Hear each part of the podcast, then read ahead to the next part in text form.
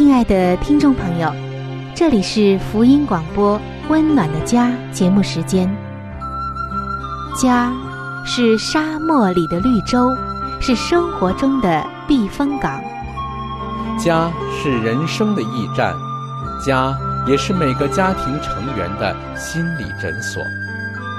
听众朋友，您拥有一个温暖的家吗？放眼当今的家庭。充满着各样的困惑、失落和矛盾。青少年的吸毒和不道德的行为，让人觉得十分的惊奇。离婚和家庭暴力的行为也已经十分的普遍。单亲家庭的数量也在与日俱增。这种种的问题，不禁使人在怀疑：家庭生活是否还能够继续下去呢？对每个人来说，家庭仍然可以是个安乐窝吗？温暖的家，与您携手探寻幸福家庭的泉源。温暖的家，带您进入关怀与爱的时间。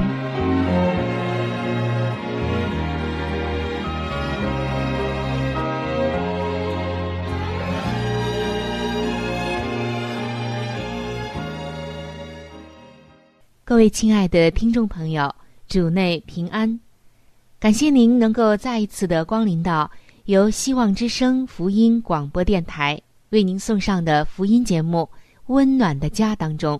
我是您的朋友春雨，很高兴我们能够相会在这样一档有关于我们的家庭、情感和婚姻的节目当中。听众朋友，在最近几期的节目当中。我们一直在说，您有着怎样的价值观，你就会有一种怎样的人生。而在我们的婚姻当中也是如此，你有着什么样的婚姻的价值观，你就会拥有什么样的婚姻。在圣经中，上帝已经给了我们很多的美好的婚姻价值观，是能够。帮助我们打造一个幸福美满的婚姻的。我们已经分享了两种婚姻的价值观，叫做爱你的配偶，还有就是诚实。这都是圣经所给出的。上帝说，做丈夫的要爱自己的妻子，就像爱自己一样。也告诉我们要彼此以诚相待。那么，今天我们将进入到第三个圣经中所告诉我们的婚姻价值观当中，那就是忠诚。哎呀，听到“忠诚”这两个字，可能有的听众朋友就要感叹了，因为在当今这么现实又时尚的社会里，好像忠诚对于婚姻来讲是一个不小的考验。更多的人发现。忠诚的婚姻似乎越来越少，所以有的女性朋友就说：“哎呀，其实谈别的都是奢求，只要我的丈夫一辈子都对我忠诚，就已经很不错了。你看看现在的社会都变成什么样了？”亲爱的听众朋友，你是否或多或少也有着类似的感慨呢？好的，无论您有着怎样的感慨，我们先来思考下面的一些词汇，然后再用来描述婚姻的关系。什么样的一些词汇呢？我们一起来听一听。信任、信心，还有就是确信、确定，再有就是忠实、真实，还有呢就是确知。和安于，最后就是永久了。什么意思呢？其实说到这个信任和信心，就是夫妻之间互相信任，对彼此有信心；而确信和确定，就是确信对方的性格与可靠，确定自己信赖对方的能力；而确知。就是确切的、很肯定的知道、了解彼此；而忠实和真实，就是对彼此的这个忠实很有把握，而且能够真实的面对彼此；而安于，就是安于现状的那个安于。在婚姻中的一种关系，就是安于彼此，没有非分的外面的想法。最后，“永久”这个词，就是永久的在一起。那么，听众朋友，刚才我们说到了一些词汇，以及这些词汇描述的婚姻关系是怎样的。而如果把这些名词加起来，就形成了我们今天的主题，那就是两个字：忠诚。可以说，一位忠诚的伴侣是让配偶可以信赖、依靠、相信以及安于双方的关系的。而今天我们看到，一般人对于婚姻忠诚的这个概念，往往太狭窄了，通常是指的身体方面的关系。然而，许多人的确在身体上保持着忠诚，可情感上并非如此。他们的心并不忠诚，无法像刚才我们列举的那些词汇带来的婚姻关系，也就是那种很忠诚的彼此相待，甚至极为的缺乏信任度、确定性或者是安全感。尤其是对基督徒来说，往往认为啊，只要是在性关系上没有出轨，就称得上是忠诚的了。然而，在圣经当中，这个忠诚指的是可以在任何领域都让人信赖，不仅仅只是身体，也包括了心灵。而对配偶忠诚的意思就是。对方可以信得过你实现承诺，或完成对方的托付。一旦你应允对方做什么事，一定会贯彻始终。他们的期待不会落空。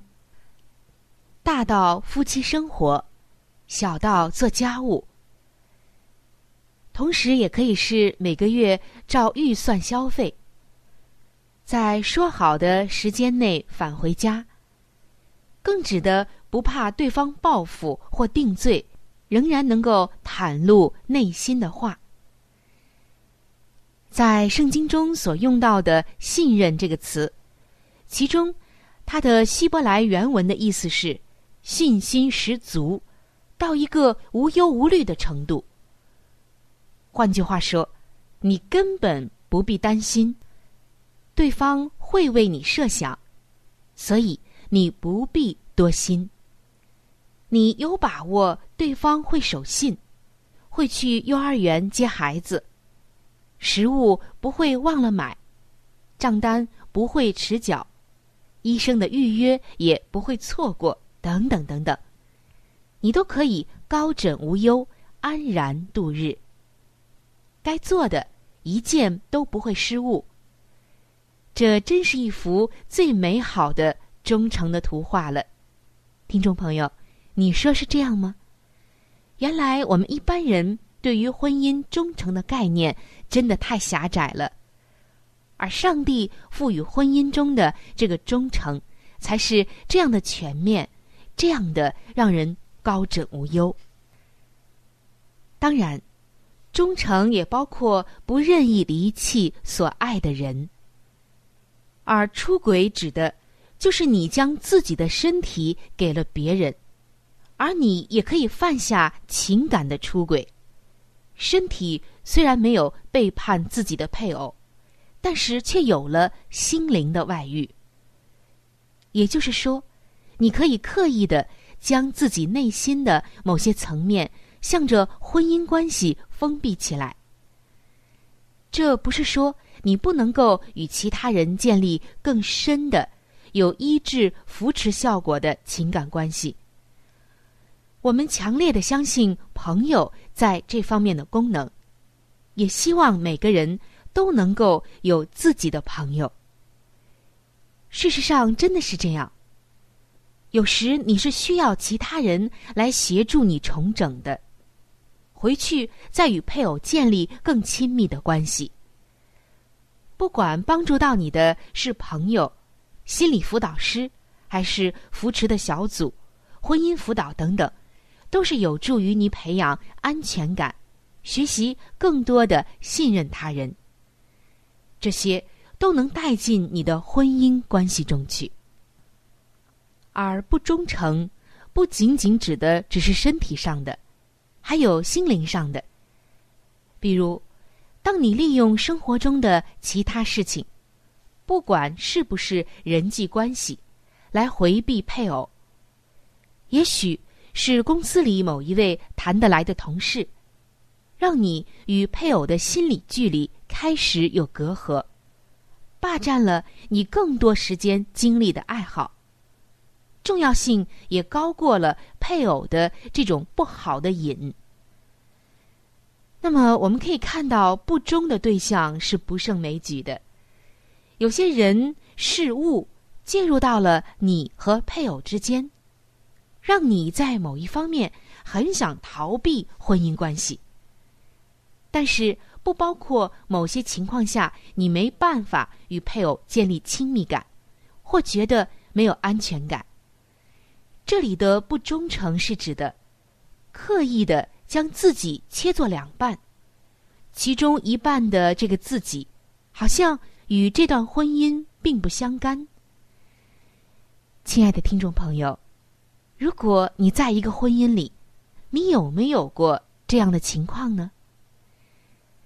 这种情况普遍发生在有冲突的婚姻当中，或者是婚姻需要成长。但一方面拒绝面对现实，所以为了避免面对冲突或者是配偶，其中的一方就开始建立一些外界的关系了。亲爱的听众朋友，你的婚姻是否在一个冲突里面，或者是需要成长呢？而这些冲突是否有不忠诚的这个因素在里面呢？今天，上帝告诉我们，什么才是真正的忠诚？让我们先来审视自己的心。无论你们双方谁有着这样的问题，今天让我们来到上帝面前，坦诚的来陈明自己的心，陈明自己的需要，求上帝来帮助我们重整我们的婚姻。在下一期的节目当中。我们将会通过一个很真实的例子，来向大家说明这个忠诚的重要性，以及如何为你的婚姻赢回忠诚。欢迎您能够到时收听。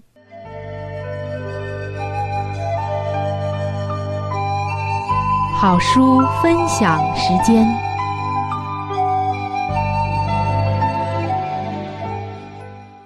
各位收音机前的听众朋友。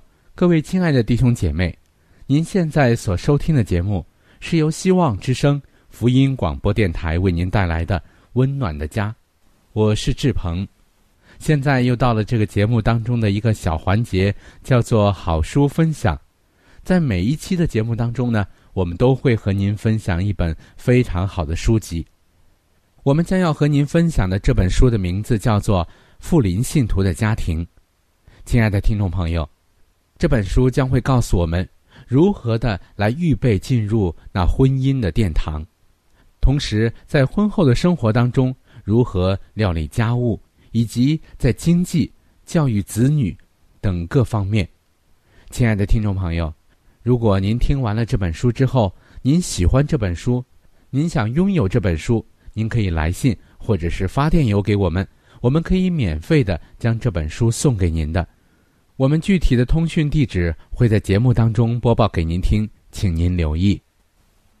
富林信徒的家庭第二十一章：相居之意。农作所含的实际教训，在生长的各项步骤所含的无数教训中，有些最可贵的，已在救主撒种的比喻中发挥了。这比喻对于老幼都有教训。种子的发芽代表灵命的肇始，植物的发育乃是品格发展的象征。父母及教师在讲授这些教训的时候，当采用实际的方法，当使儿童自行培土撒种。当他们在工作时，父母或教师可以向其说明心中的园地和撒在其中的好种或坏种，并解释园地必须预备妥当方可下种。人心也是如此，必须预备妥当，才能撒下真理的种子。无人将立即收获庄稼的期望，寄诸未经开垦的荒土上。必须先在预备土壤、撒播种子和栽培禾稼的事上，殷勤不倦的努力方可。属灵方面的撒种也需如此。不良的习惯犹如野草，倘若可能的话，家庭应当安设在市区以外，使儿女有可耕之地。最好让他们各有一片田地，而当你教导他们。怎样修理园囿，如何预备土地以待撒种，并经常薅除野草之重要性时，也当教导他们明白，革除生活中丑恶的、有害的脾习之重要性。当教他们怎样克制不良的习惯，犹如克制园中蔓生的野草一般。教授这种功课，是要用些时间的，但是。必能得到报偿，大大的报偿。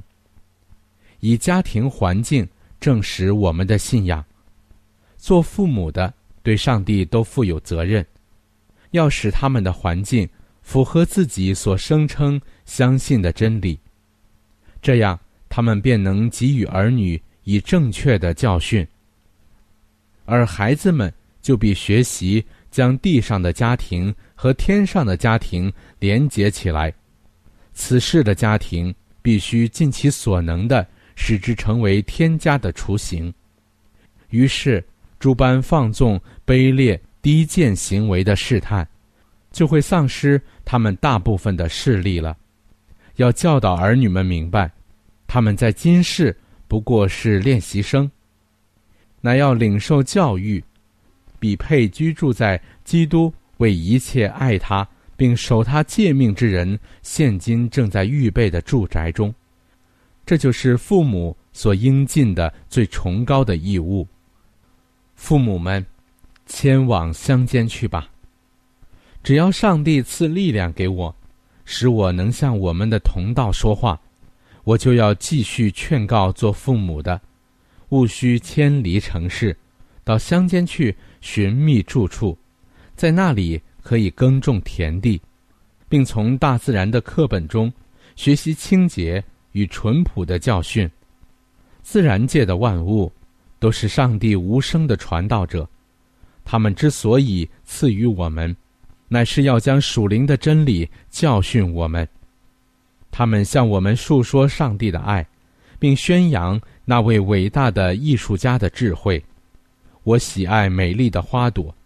他们是异殿的纪念物，指明我们若忠信不渝，不久便能进入的福地。主正在引导我的思想，注意花草树木之有益于健康的特质。第二十二章：家庭的建筑与设备。注意通风、阳光与排水。在建筑房屋时，不论是为公共需用。或私人居住，都应当注意装置良好的通风设备，并供应充足的阳光。教堂和学校课室在这方面往往都有缺陷，忽略了适当的通风设备，因而造成困滞迟钝的情形，虽破坏了许多讲道的效果，并使教学工作成为苦役而毫无效率。凡预备供人居住的房屋，都应当尽可能建筑在地势高旷、排水方便之处，这样就保证有一片干燥的基址。此事往往被轻视了，长期的不健康、严重的疾病，以及许多的死亡，都是排水不善的低洼地区之湿气与胀力所造成的后果。建筑房屋时，特别重要的是要有充分的通风设备和足够的阳光。屋宇的每一间房子都要使它空气流通，阳光充足。寝室中应当使之昼夜都有自由流通的空气。一间不能每天予以敞开，使空气流通、使阳光照射的房子，不适于做寝室。在大多数的国家中，寝室内应有暖气设备，比在冬天或潮湿的时候保持充分的温暖和干燥。为客人预备的卧房。也当和常用的房间一样加以注意，要像其他的寝室一样，必须经常充满空气和阳光，并且应当装置一些暖气设备，以烘干那不常用的房间中所淤积的湿气。无论何人，若是睡在没有阳光的房屋里，或未曾晒过也不干透的床铺上。就是甘冒最大的危险，以健康，甚或往往以生命为孤注一掷。在供养上了年纪的人时，必须记得，他们特别需要温暖舒适的房间。年迈之人的精力逐年衰退，缺少那足以抗御不健康之影响的活力，因此老年人尤其需要大量的阳光。和新鲜清洁的空气。好了，亲爱的听众朋友，亲爱的弟兄姐妹，好书分享这个环节呢，我们今天就和您暂时的分享到这里。那如果您对这本书籍非常的感兴趣，希望得到这本书籍的话呢，请您来信告诉我们，我们会免费的将这本书送到您的手中的。来信请寄香港九龙中央邮政局信箱。七一零三零号，你写“春雨收”就可以了。如果你给我们发电子邮件也是可以的，这样更快捷一些。我们的电邮地址是 c h u n y u 小老鼠 v o h c 点 c n。好了，亲爱的听众朋友，我们期待着您的来信。下面呢，我们将时间继续交给春雨姐妹。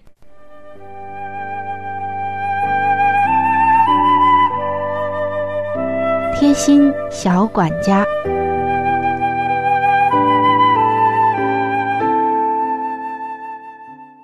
亲爱的听众朋友，欢迎来到贴心小管家的时间当中。我是您的朋友春雨，会在每一期的这一时间恭候着您的光临。听众朋友，尤其是经常做家务的女性朋友，可能你会觉得。天天做家务，做的多了，这手啊也变得粗糙了，对吗？看着芊芊玉手越来越粗糙，这心里面啊真的是不忍心又难过。不过不要紧，今天啊我们就来学一招怎样能够保护自己双手的好方法。经常做家务的朋友，您可以用食醋。来帮助您的手重新的滋润起来。我们看一下方法。首先就是在半盆水当中加入一勺醋，搅拌均匀。做完家务之后，把手浸入到这样的醋水的盆中泡上一会儿。还可以两个手互相的从指尖到手背来回的按摩一分钟。这样护手的效果会更加的好。那您可能要问了，为什么用醋水泡泡手就能够保护手呢？这是因为我们在做家务的时候，双手难免会接触到像洗衣粉、洗涤灵一类的去污产品，这些化学制剂是碱性的，会破坏皮肤表面的油脂层，时间一长，双手就会变得干燥粗糙。如果每次做完了家务之后，用醋水来泡泡手，酸碱发生中和反应，就会缓解碱性化学成分对皮肤的伤害了。而醋的主要成分就是醋酸，它本身就含有许多有利于皮肤的营养素，可以使皮肤更加的柔嫩和富有弹性。而这半盆醋水可以重复使用三四天呢。泡完手后，把它倒入到大的饮料瓶里面，需要的时候再倒出来用。更妙的就是。当这些醋水不能够再洗手的时候，这些废弃的醋水啊还有用处。您可以把它在阴凉的地方存放好，到时候呢，把两瓶醋水倒入到锅中，将厨房一些油乎乎的清洁用品，像百洁布、钢丝球等等，放进锅里煮上二十分钟之后取出来，就可以消毒杀菌，用清水一冲。这样啊，就可以再次的使用了。每周清洗这些厨房清洁用品一次，保证它们又清洁又卫生。护手之后还能清洁厨房的用品，你说这个方法是不是非常的妙呢？好的，今天的贴心小管家就到这里。